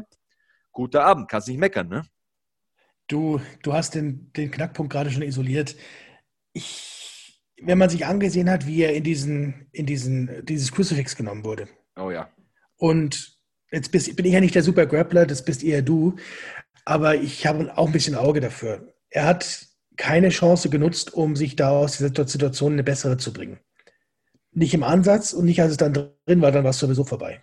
Sehe ich genauso. Ähm, und die größte Angst eines Kämpfers, ich habe das auch selbst bei Jiu-Jitsu-Wettkämpfen schon mal so an mir selbst gespürt, die größte Angst ist ja nicht irgendwie getappt zu werden oder K.O. geschlagen zu werden in einem Kampf. Die größte Angst ist, ähm, nichts mehr entgegenzusetzen zu haben, müde zu sein, platt zu sein, ähm, einfach dass der, der Körper quasi nichts mehr zur Verfügung stellt. Das ist so die größte Angst, müde zu werden. Und ich glaube, das ist äh, passiert. Herbert Burns hat dann das Ganze einfach noch, noch über sich ergehen lassen, hat sich nicht mehr intelligent verteidigt. Und äh, das war ein wichtiger, ein super Sieg für Daniel Pineda, der den Lauf von Burns da ein bisschen äh, gebrochen hat jetzt. Also Burns äh, hatte ja starke Leistungen, zwei Erstrundensiege gegen Evan Dunham und Nate Landwehr. Auch bei der Contender Series ist er ganz stark aufgetreten. Aber jetzt ist er ein bisschen äh, ins Stocken geraten und die Sache mit dem Gewicht müssen wir auch ein bisschen in, im Auge behalten. Ist natürlich auch eine komische Zeit, diese Corona-Zeit. Man weiß nicht, äh, welche äh, Methoden, welche Möglichkeiten hatte er zur Verfügung, aber stehen bleibt eben 149,5 Pfund in der Gewichtsklasse bis 145. Das ist jetzt auch nicht so knapp verfehlt. Da ist er richtig vorbei ähm, am Gewichtslimit. Und ich glaube aber, dass weniger Gewicht für Pineda gar kein Problem war, aber dieser harte Weightcut, um eventuell das Gewicht zu schaffen für Herbert Burns, viel mehr wehgetan hat. Das kann gut sein. Also ich, ich weiß, dass ich mich damit jetzt etwas unbeliebt machen werde bei einigen Leuten, aber mich hat diese Szene im Crucifix sowas von an den Fight zwischen Roy Nelson und Kimbo Slice erinnert. Oh ja, Ja. Und das ist, und das ist kein, kein Kompliment, weil bei Kimbo war klar, dass wenn der sich da drin befindet, wird er keinen Weg rausfinden. Bei Herbert Burns hätte ich das mit seinem gewaltigen Brazilian Jiu-Jitsu-Wissen Wissen und seiner Erfahrung nicht erwartet. Ja, Herbert Burns trainiert seit er zehn Jahre alt ist. Also ist ja nicht nur Black Belt im Jiu-Jitsu, sondern auch im artverwandten Luther Livre und äh, ist ja wahnsinnig erfolgreich gewesen im Nogi Grappling. Also viermal brasilianischer Meister, konnte auch schon die American Nationals gewinnen und da ist es für mich eigentlich logisch gewesen, dass er da rauskommt, aber ich schreibe es einfach seinen äh, mangelnden äh, konditionellen Fähigkeiten in dieser Phase des Kampfes zu, dass es nicht geklappt hat. Trotzdem hatte der Kampf, und das möchte ich auch mal positiv erwähnen, jetzt haben wir ein bisschen draufgedroschen auf den Kerl, sehr schöne Phasen. Also die sind da am Boden hochtechnisch zur Sache gegangen, haben sich ordentlich eingeschenkt und da waren sehr viele ähm, für mich wenigstens, ich bin ja sehr Bodenkampf- und Grappling-affin, schöne Sachen dabei, schöne Transitions, schöne Übergänge und auch Wechsel zwischen den Aufgabegriffen und auch äh, die Guard-Formen, die benutzt wurden. Sehr, sehr interessant, aber dennoch ein deutlicher, eindrucksvoller Sieg von äh, Daniel Pineda der ja seine zweite Chance hatte in der UFC. Ne? Da haben wir ja noch gar nicht gesprochen. Der kämpfte ja schon mal von 2012 bis 2014 für die Promotion. Da hat er so ein, ja, würde mal sagen, eher mageren Rekord. Drei Siege, vier Niederlagen, äh, wurde dann entlassen in der UFC und hat sich dann zurückgekämpft. Und manchmal bekommt man eben im Leben diese zweite Chance. Ich denke, Olli, diese zweite Chance hat er an dem Abend genutzt. Er hat sie verdient gehabt, er hat sie genutzt. So ein bisschen wie Dennis Siever damals. Er hatte auch einen ersten Run bei der UFC, der gar nicht mal so gut war. Mhm. Und dann war er wieder in Deutschland unterwegs und kam zurück und hat dann einen super Lauf hingelegt bis zu diesem Kampf gegen George Soteropoulos in Australien. Ja. Und ich glaube, dass er, dass, dass Herbert Burns diese Chance auch haben wird und er wird sie auch nutzen. Ähnlich wie bei Peter Sobotta, der war ja auch bei seinem ersten UFC, ähm, ja, ähm, bei seiner ersten UFC-Karrierephase nicht so erfolgreich und kam dann zurück, verbessert, hat sich neu erfunden und dann äh, eine erfolgreiche Richtung eingeschlagen. Frage, die ich mir hier ein bisschen stelle bei Pineda ist, er hatte ja diese Siegesserie, beziehungsweise so muss man sagen, er war ja sechs Kämpfe lang ungeschlagen, also vier Siege in Folge und dann zweimal No Contest in der PFL zuletzt, weil er äh, den Sieg aberkannt bekommen hat aufgrund äh, dem äh, Einsatz verbotener äh, Substanzen. Und ich denke mir halt, wenn man in der PFL positiv getestet wird, die PFL ist jetzt nicht unbedingt dafür bekannt, dass man da unglaublich rigide und brutal testet, da stelle ich mir ein bisschen die Frage, wie wird das laufen in der UFC? USADA klingelt da morgens um sechs bei dir und ähm, Mai, kann irgendwie ein verunreinigtes Supplement sein. Ich will ihm jetzt hier nicht die Schuld geben oder sagen, das hat er jetzt wissentlich oder absichtlich genommen aber das steht im Raum und auch wenn er hier gut aufgespielt hat und eine tolle Leistung gezeigt hat, das muss er mal wiederholen, ein, zwei Mal und auch positiv äh, ähm, beziehungsweise negativ auffallen bei den Tests, damit ich ihm äh, da zuschreibe, dass da alles mit rechten Dingen zugeht. Lass es mich mal so formulieren. Wenn man ehrlich ist, muss man feststellen, dass bei den meisten dieser Fälle die Verunreinigung, Verunreinigung im Piepmatz drin ist und nicht im Supplement. Also, wie viele Menschen gibt es, die erwischt werden und welcher Bruchteil davon schafft es dann nachzuweisen, dass sie das nicht absichtlich gemacht haben und auch wirklich ein Supplement vorweisen können, wo sie sagen, schau, genau, da ist es genau in der Konzentration drin. Das ist nicht ausgeschlossen. Also es gibt die Fälle, zum Beispiel Josh, Josh Barnett, glaube ich, konntest du ja zuletzt nachweisen. Aber Mai, äh, im Endeffekt äh, hast du recht. Also der Verdacht äh, ist äh, meistens nicht zu Unrecht da, aber wir wollen ihm nichts unterstellen. Herausstreichen möchte ich seinen tollen Sieg durch Submission, hat mir sehr gut gefallen und ich werde mir die Geschichte auf jeden Fall weiterhin ansehen.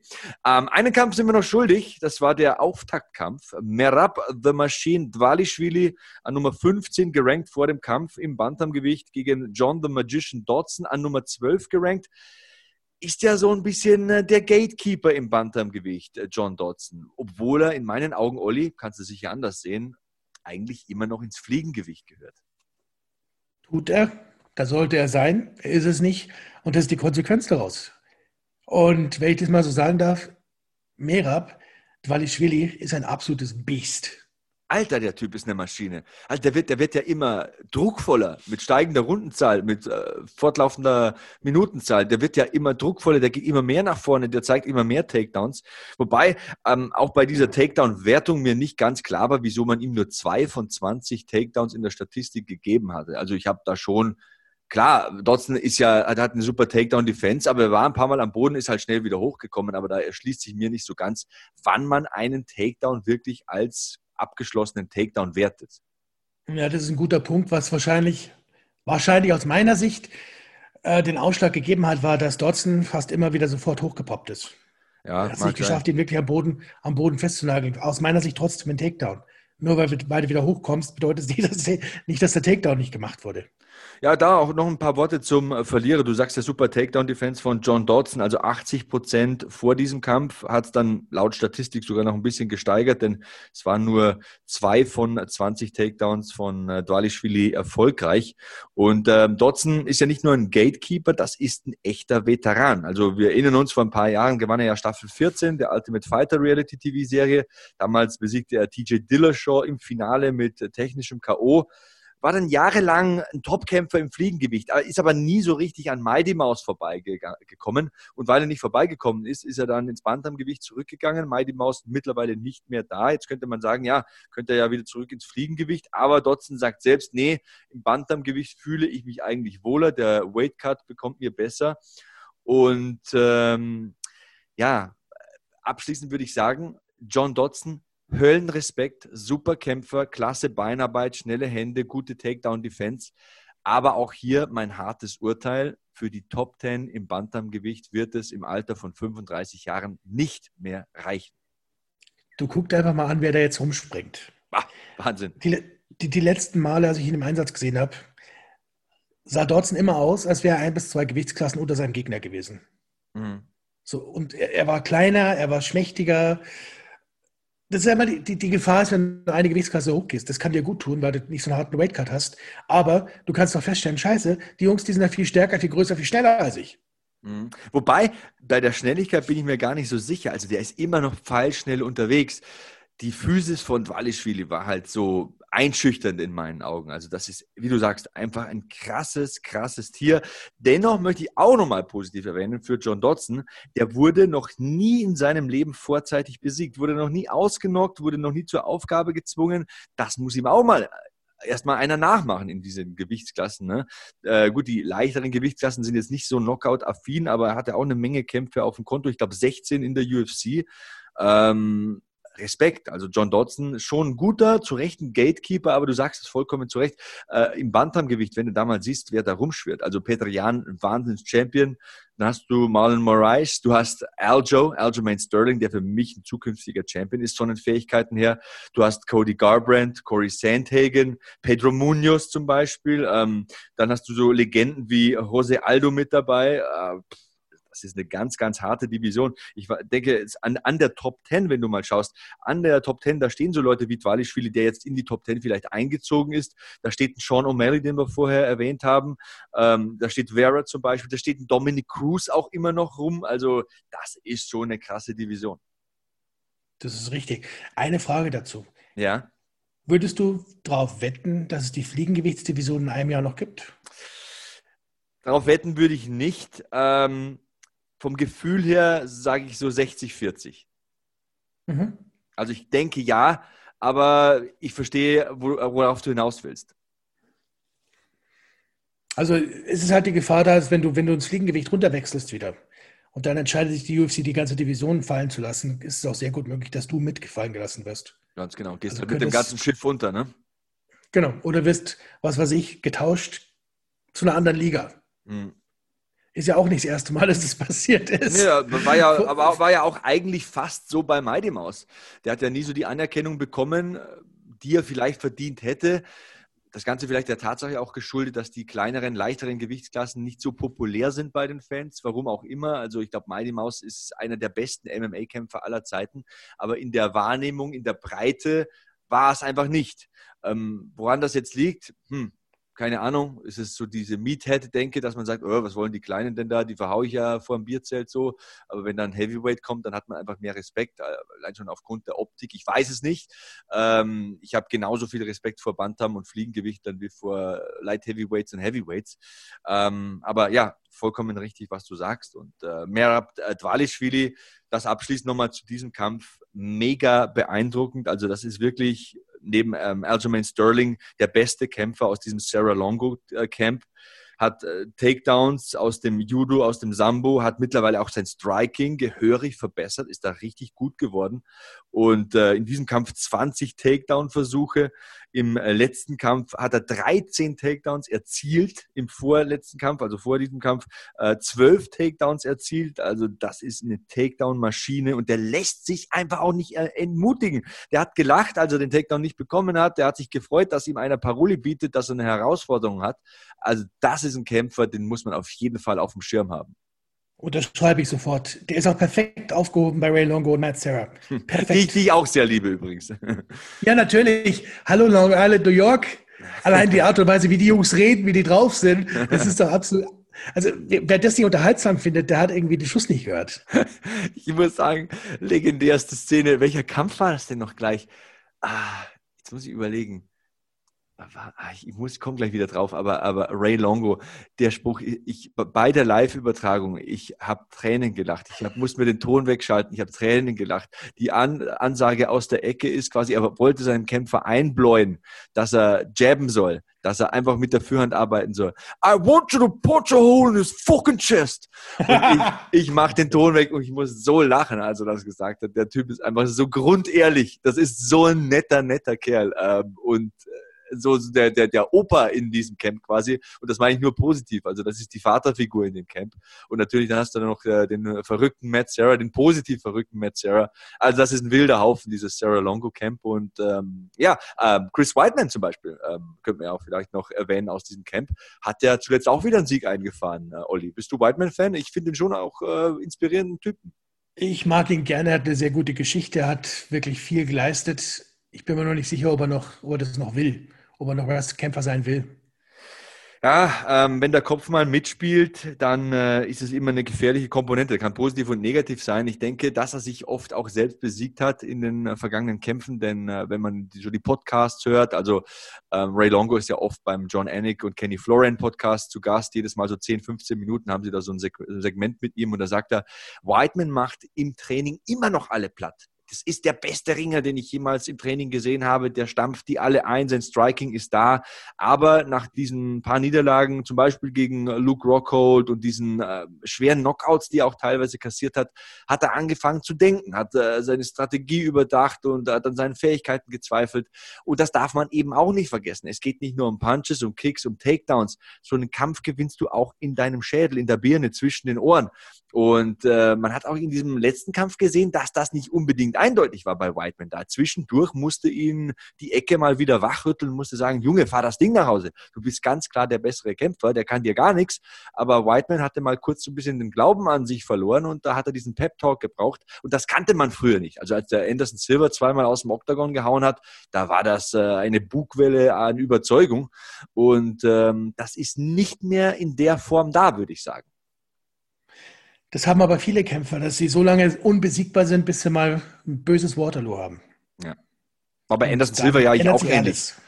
Jetzt, ähnlich, ja, ganz genau. Wo wir bei Whiteman jetzt gerade sind, ne? also da, mit dem Schienbeinbruch, da war auch so ein bisschen Knacks, also Wortspiel unbeabsichtigt. Oh, hör auf. Mir wird, immer noch mir wird immer noch übel, wenn ich dran denke. Ja, ich, bin da war, ich bin da vielleicht drei Meter weggesessen. Das war nicht schön. Also dieses. Ja. Äh, äh, boah, ja, nee. Du, nee. weil du, weil du gerade Luke Rockhold erwähnt hast. Es gibt, gibt ja Gerüchte, dass er doch wieder zurückkommt. Ja, hat er auch selbst ein bisschen angestoßen, die Gerüchte, ne? Genau. Vielleicht wäre das ja nochmal ein guter Gegner für einen weiteren Chris Whiteman-Kampf.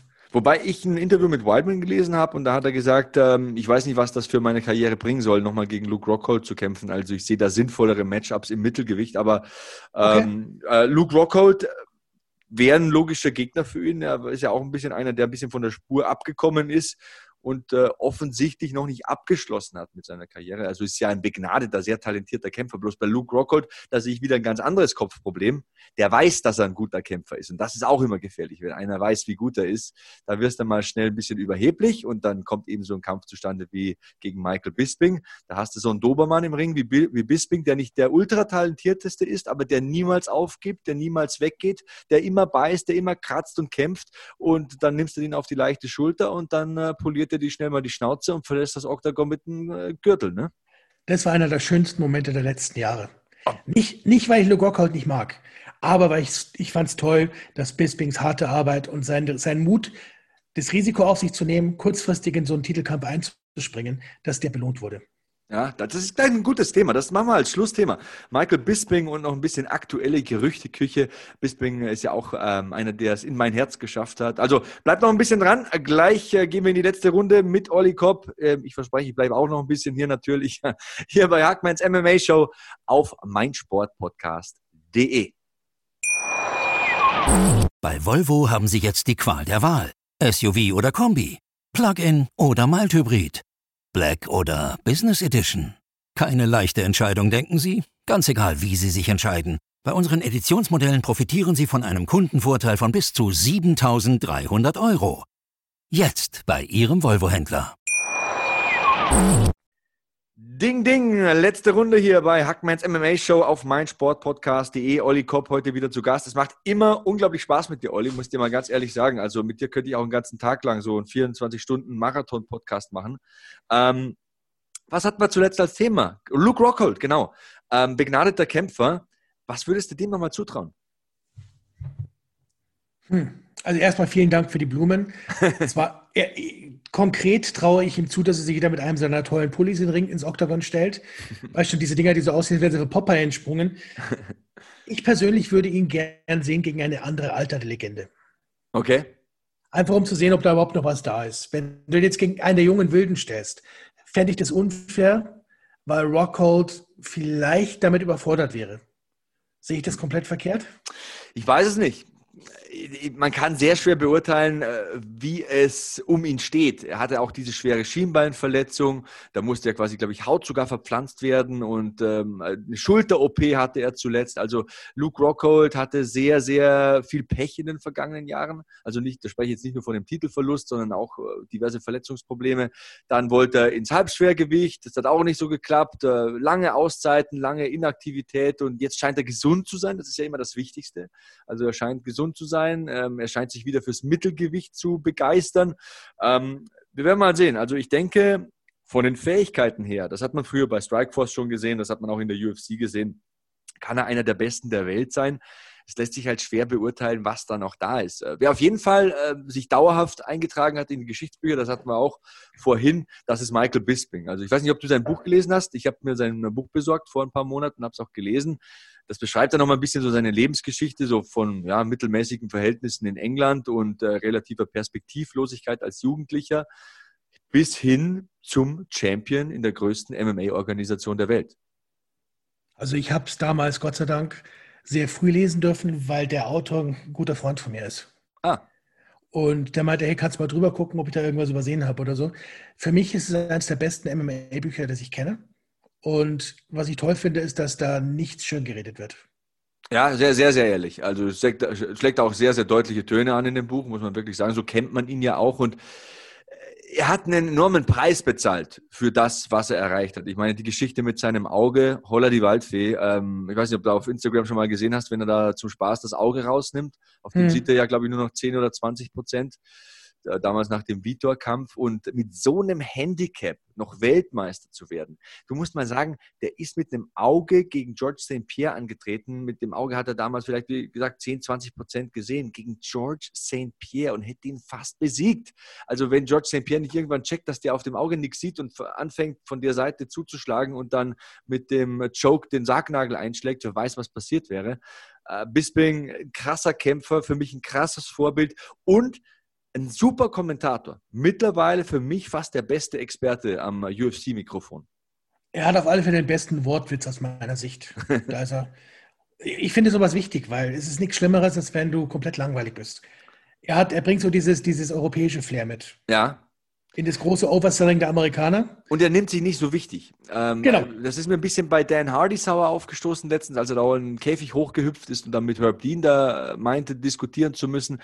Ich finde, ähm, da nimmt man sich ein bisschen zu wichtig als Kommentator. Michael Bisping ist der hochdekorierte Champion und der ähm, Ultimate Fighter Veteran und der würde sowas nicht machen, hat aber eine witzige Art, aber auch eine informative Art, hat einen enormen Erfahrungsschatz, aus dem man da äh, berichten und in dem man wühlen und kramen kann. Und das äh, finde ich sehr, sehr gut, sehr, sehr abwechslungsreich und auf keinen Fall trocken. Also mittlerweile fast mein liebster Experte am UFC-Mikro. Ich kann mich nur wiederholen. Das kann ich so unterschreiben. Die Sache, die mich halt total verwundert hat, ist, wie er es geschafft hat, diese Augenverletzung von der Kommission zu verbergen und vor der UFC zu verbergen. Unfassbar, Das ist ne? durchaus eine Leistung. Ich meine, wir wussten oder einige Leute wussten das schon gut zweieinhalb Jahre, bevor er es dann offiziell zugegeben hat. Aber dass, dass, dass du schaffst, durch diese Sehtests durchzukommen, dass du es schaffst, die, die, die Ärzte der Kommission zu überzeugen. Ich weiß nicht, ob man da sagen soll, dass er da so gut war oder ob man die Prozesse vielleicht mal hinterfragen sollte. Ja, wer weiß. Also da, da muss man schon auch gut lügen können, denke ich. Ne? Also ähm, da hat er mit Sicherheit, äh, hat das Ding an beiden Enden gegriffen, aber die Kommission mit Sicherheit auch ein bisschen schlampig gearbeitet. Ich denke, da können wir das Kind äh, ruhig beim Namen nennen. Dennoch ist er Weltmeister geworden, hat eine Wahnsinnskarriere hingelegt und das Auge war ja auch nicht das einzige Handicap, hat ja mittlerweile schon so im Alter von, was, wie alt ist Michael Bisping, so in meinem Alter, denke ich, so ungefähr 40, ne? ein künstliches Knie und ist jetzt drauf und dran, das zweite künstliche Knie zu bekommen. Also da sieht man mal, was der Meilen auf der Teerstraße hinter sich äh, gebracht hat, was der Cardio und äh, ähm, ja, Meilen auch im Ring hinter sich gebracht hat. Der hat seinen, seinem Körper einiges abverlangt, der hat seinen Körper geschunden und mehrmals über die Grenze hinausgetrieben. Und ich mag sowas einfach. Also ich mag so Typen, die nicht übertalentiert sind, aber die Übertalentierten besiegen, weil sie einfach niemals aufgeben würden. Und genau so ein Typ ist Michael Bisping. Auf so ein Konto zahlt seine Lebensgeschichte ein. Ähm, höchster Respekt. Ich ziehe einen Hut, den ich nicht aufhabe. Für mich ist Michael Bisping einer der wichtigsten Sportler der UFC-Geschichte, um zu erzählen oder um klarzumachen, wie, welchen Prozess man durchläuft. Ja. Weißt du, er hat seine ganze Jugend hat er Striking gemacht. Dann kam er irgendwann zum Grappling. Dann kam er in die UFC. Das war äh, ein, ein holpriger Start. Ja, aber er war einfach noch nicht gut genug am Boden und sein Striking war jetzt nicht wirklich das Allerbeste. Und trotzdem hast du gesehen, wie er sich von Kampf zu Kampf zu Kampf gesteigert hat. Und je, je mehr die Leute ihn gering geschätzt haben und gesagt haben, dass er nur gute Gegner vorgesetzt bekommt, die er schnell besiegen kann, desto mehr hat er sich dann angestrengt zu gewinnen, die Leute zu überzeugen und sie einfach Lügen zu strafen. Ich erinnere dich nur an dieses, diesen Fight gegen Chael Sonnen. Ja, ja. Ähm, das war auch ein Kampf, den er unglücklich verloren hat damals, nach Punkten, glaube ich. Ne? Und Also ich hatte ihn vorn. Ja, Ich und ganz hat auch sp später selbst gesagt, keine Ahnung, wie die den Kampf für mich werten konnten, aber ich habe es gerne mitgenommen, denn ich war damals so ein bisschen on the rise im Mittelgewicht und äh, für mich war es wichtig, aber ja, das war ein enges Höschen, wie man ähm, sagen würde. Und Michael Bisping hat sehr viele denkbare Momente und Rivalitäten auch geliefert. Ich denke nur an die Rivalität mit äh, ähm, Dan. äh, Also mit, äh, das, das ist Wahnsinn. Also die, die, die H-Bomb bei UFC 100, glaube ich, war es, ne? Ja. Äh, und, und dann im Rückkampf gewinnt er nochmal. Und äh, riechen können sie sich bis heute nicht. Aber Dan Henderson und äh, Michael Bisping, glaube ich, haben mittlerweile Respekt voreinander. Absolut.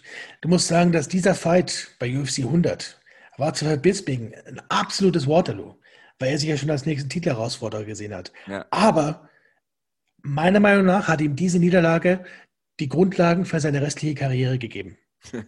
Ich finde es ja immer witzig, wenn ähm, Henderson und Bisping gleichzeitig auf Twitter unterwegs sind bei einem äh, Event, dann pöbeln sie sich auch immer noch an. Also sie können sich immer noch nicht leiden. Aber, äh. Wie gesagt, aber wie gesagt, respektieren tun sie sich. Und äh, ja, Michael Bisping, äh, toller Charakter. Ähm, wir haben von Striking gesprochen, Olli, da fällt mir was ein. Paige Van Zandt wechselt zu Bare Knuckle Boxing. Good move or bad move? Good Move für einen Geldbeutel, Bad Move für ihre sportlichen Aussichten Das habe ich auch gedacht. und vermutlich, und vermutlich für das, was, was sie am besten verkaufen kann, nämlich ihr Gesicht.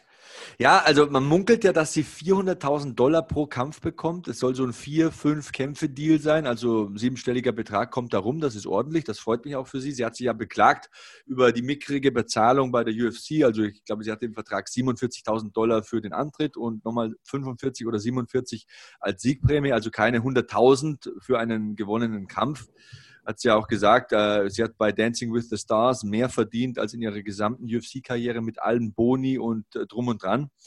Deswegen aus finanzieller Sicht beziehungsweise ähm, aus Karrieresicht nachvollziehbar dieser Schritt. Trotzdem denke ich mir, Olli, wenn man zwei Millionen Instagram-Follower hat, wenn man eine passable MMA-Kämpferin ist, also sie ist jetzt mit Sicherheit nicht Weltklasse, versteht mich nicht falsch, wäre dann nicht so ein Move zu Bellator gut gewesen? Also ich denke mir, Valerie, Valerie Loreda zum Beispiel oder Ilima-Lay McFarlane, die bekommen ja jetzt auch nicht immer so Gegnerinnen vorgesetzt, die man nicht besiegen kann. Ich denke, da hätte man auch für Paige Van Zandt was gefunden.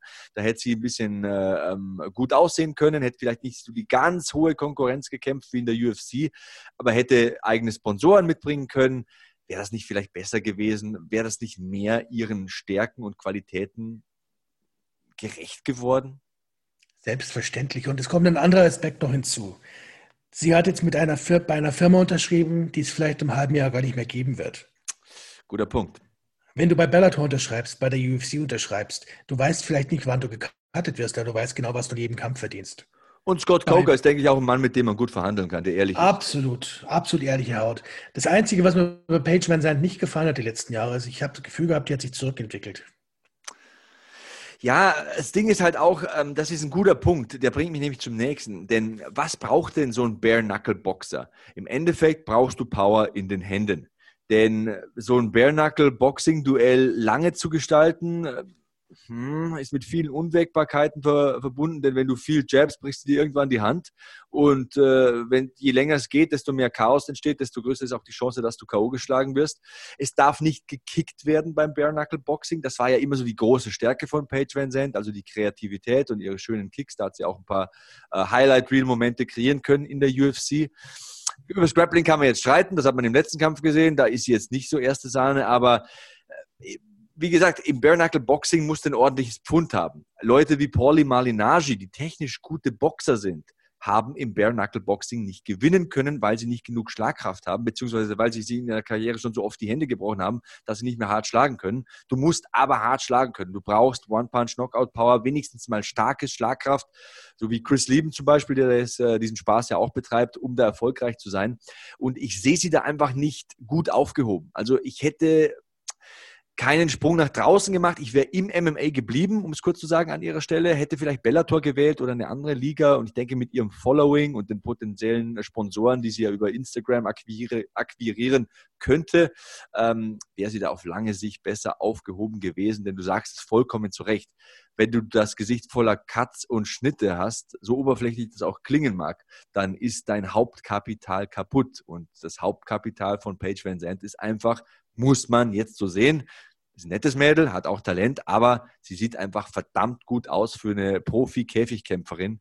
Und Schuster, bleib bei deinen Leisten, so würde ich da sagen.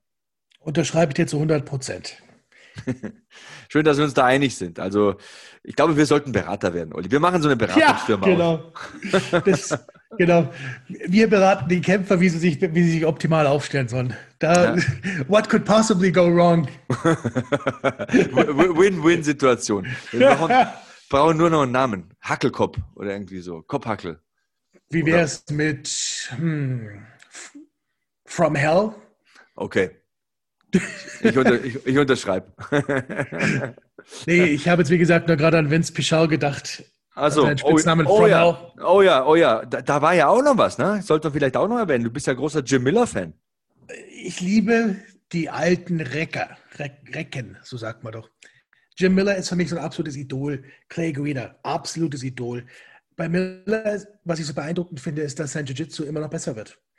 Bloß, wir hatten es ja kurz vorher, bevor wir angefangen haben, hier aufzuzeichnen, schon besprochen gehabt, dass, dass bei Jim langsam vielleicht auch das Ende der Straße in, in Sichtweite gekommen ist. Ja, ja, hat man in diesem Kampf gesehen, wenn er es in der ersten Runde nicht entschieden bekommt, dann sind die Gegner meistens jünger, schneller, körperlich stärker. Und das war in dem Kampf leider auch so. Wir sprechen natürlich von den Prelims von UFC 252.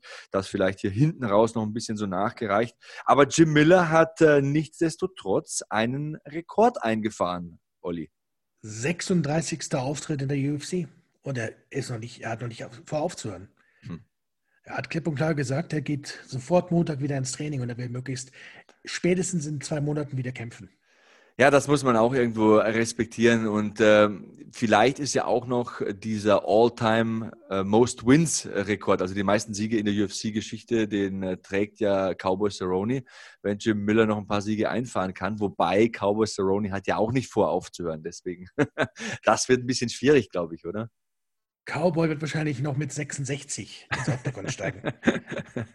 weißt du, wird mit dem Rollstuhl reingefahren werden, dann, dann kriegt er die Treppe hoch, aber sobald er im Octagon ist, steht er wieder wie ein Jungspund auf beiden Beinen und macht die wildesten Kicks. So ja, schätze ich ihn ein. Das ja, ja, auf jeden Fall. Und, und man muss ja sagen, jetzt sagen wir mal zum Ergebnis, also in diesem Leichtgewichtskampf gegen Vince Pichel, Jim Miller ist trotzdem noch konkurrenzfähig. Ne? Der ist ja nicht K.O. gegangen, ist nicht getappt worden. Das war ja so ein äh, Sieg durch Decision. Zwei Punktrichter hatten es 29, 28. Also es war schon auch knapp. Ähm, man kann nicht sagen, dass er da nicht mehr dazugehört.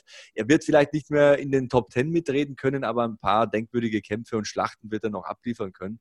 Und ähm, insgesamt, da würde ich mal deine Einschätzung ähm, interessieren. Also wir hatten jetzt äh, die beiden Main Events. Einer hat sich verletzt, im zweiten gab es einen Eye-Poke. Ähm, also einmal äh, der TKO von Sean O'Malley, den meine ich, und der, der, die, die Decision-Niederlage für Daniel Cormier. Gut, dann hatten wir ein Highlight. Rosenstreuk äh, schickt Junior dos Santos ins Reich der Träume. Dann haben wir Herbert Burns, der nicht fit auftaucht. Dann haben wir John Dodson, bei dem man merkt, naja, an Merab Walishvili kommt er nicht mehr ran. Wie schätzt du die Karte insgesamt ein? Welches Gefühl hattest du? Warst du eher über- oder unterwältigt? Oh, ich war ein bisschen unterwältigt, wenn ich ehrlich bin. Es war sicherlich keine schlechte Card. Aber Nein. ich habe mir von einigen Fights viel mehr versprochen und bei mir siehst du es daran, wenn ich eine richtig gute Card sehe, dann schaue ich da fünf Stunden zu, ohne einmal aufs Handy zu gucken. Aha. Ich habe mich hier immer wieder dabei ertappt, auf dem Handy rumzuspielen. Mhm. Und, so, und sogar teilweise während der Kämpfe. Und das kommt bei mir sonst überhaupt nicht vor. Wie siehst ah, du es dann? War so mittelmäßig. Also, ähm, ja, der Main Event war okay diese kleine Sache mit dem iPod hat mich jetzt nicht groß gestört, denn was passiert einfach im Fight Game. Die Sean O'Malley-Sache war ein bisschen Dämpfer. Herbert Burns hat mich sehr enttäuscht. Und äh, wenn dann schon so zwei enttäuschende Momente bei fünf Kämpfen in der Maincard sind, dann ist es eben nur noch mittelmäßig, aber die Card war okay. Ähm, teilweise war das Matchmaking auch ein bisschen ungleich. Also zum Beispiel dieser Kampf äh, Virna Gendiroba gegen äh, Felice Herrick das war ja ein Klassenunterschied. Also wie die äh, äh, Jandy Robert die Herrick da überfahren hat, die hatte ja nicht den Hauch einer Chance. Und das hast du schon gesehen, dass Herrick zum, zum Octagon gelaufen ist. Der Gesichtsausdruck, den sie gehabt hat, das so war Reh, so Lamm Reh im Scheinwerfer, genau, ja. Reh im Scheinwerferlicht, sage ich immer. Ne? Ich meine, sie ist ja wirklich eine Veteranin, sie, sie weiß, was die Stunde geschlagen hat. Du hast dir angesehen, dass sie sich nicht, nicht im Ansatz daran glaubt, dass sie das Ding nach Hause holt. Ja, also ich äh, finde auch, da hat mir ein bisschen das Selbstvertrauen gefehlt. Aber das gehört auch zu so einem Podcast, dass man äh, ehrlich seine Einschätzung gibt, dass man sagt, naja, das hat mir gefallen, das hat mir nicht so gefallen. Im Endeffekt macht uns ja Kampfsport live immer Spaß. Also jetzt, ob es äh, als Zuschauer ist oder als Kommentator, wir haben immer Gaudi, wir haben immer Bock, wir haben immer Fun.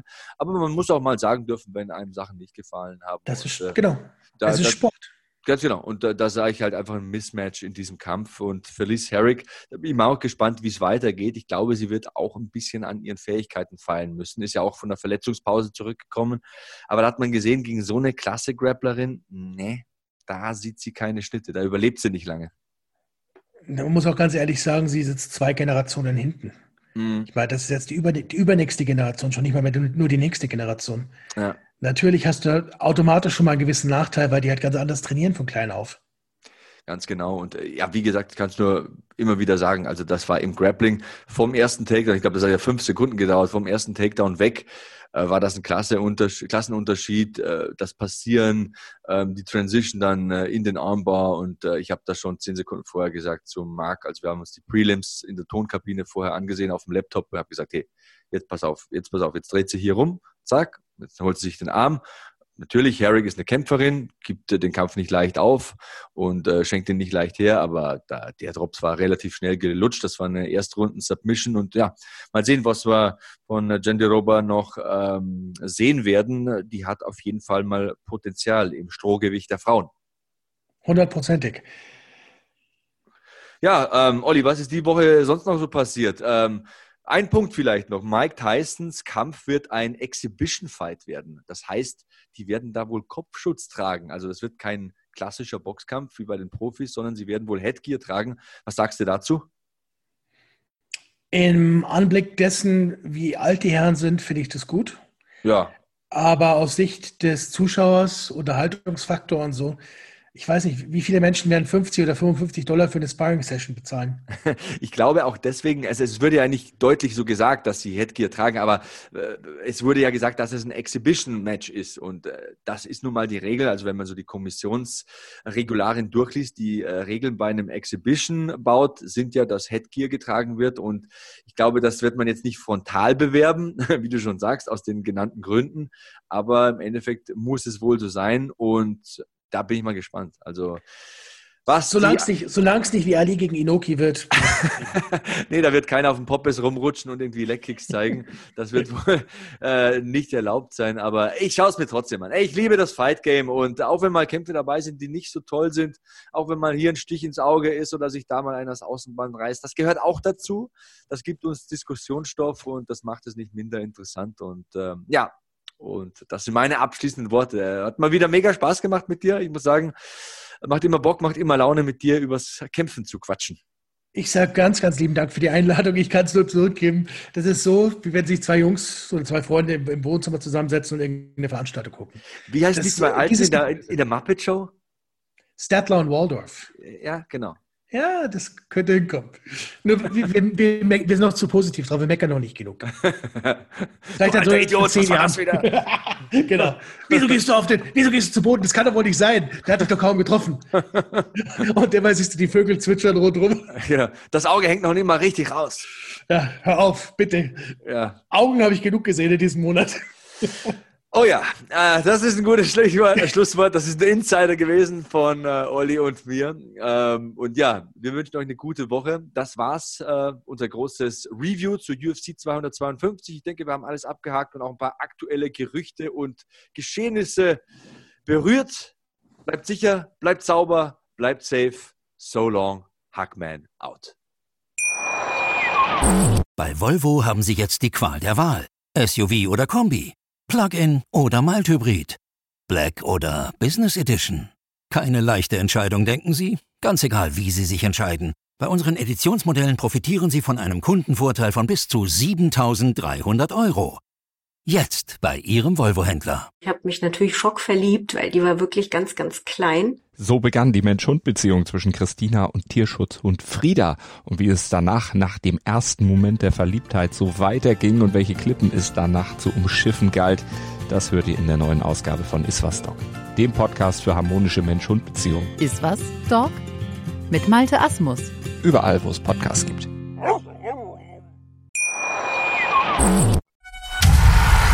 Hackmans MMA Show mit Sebastian Hacke auf meinsportpodcast.de.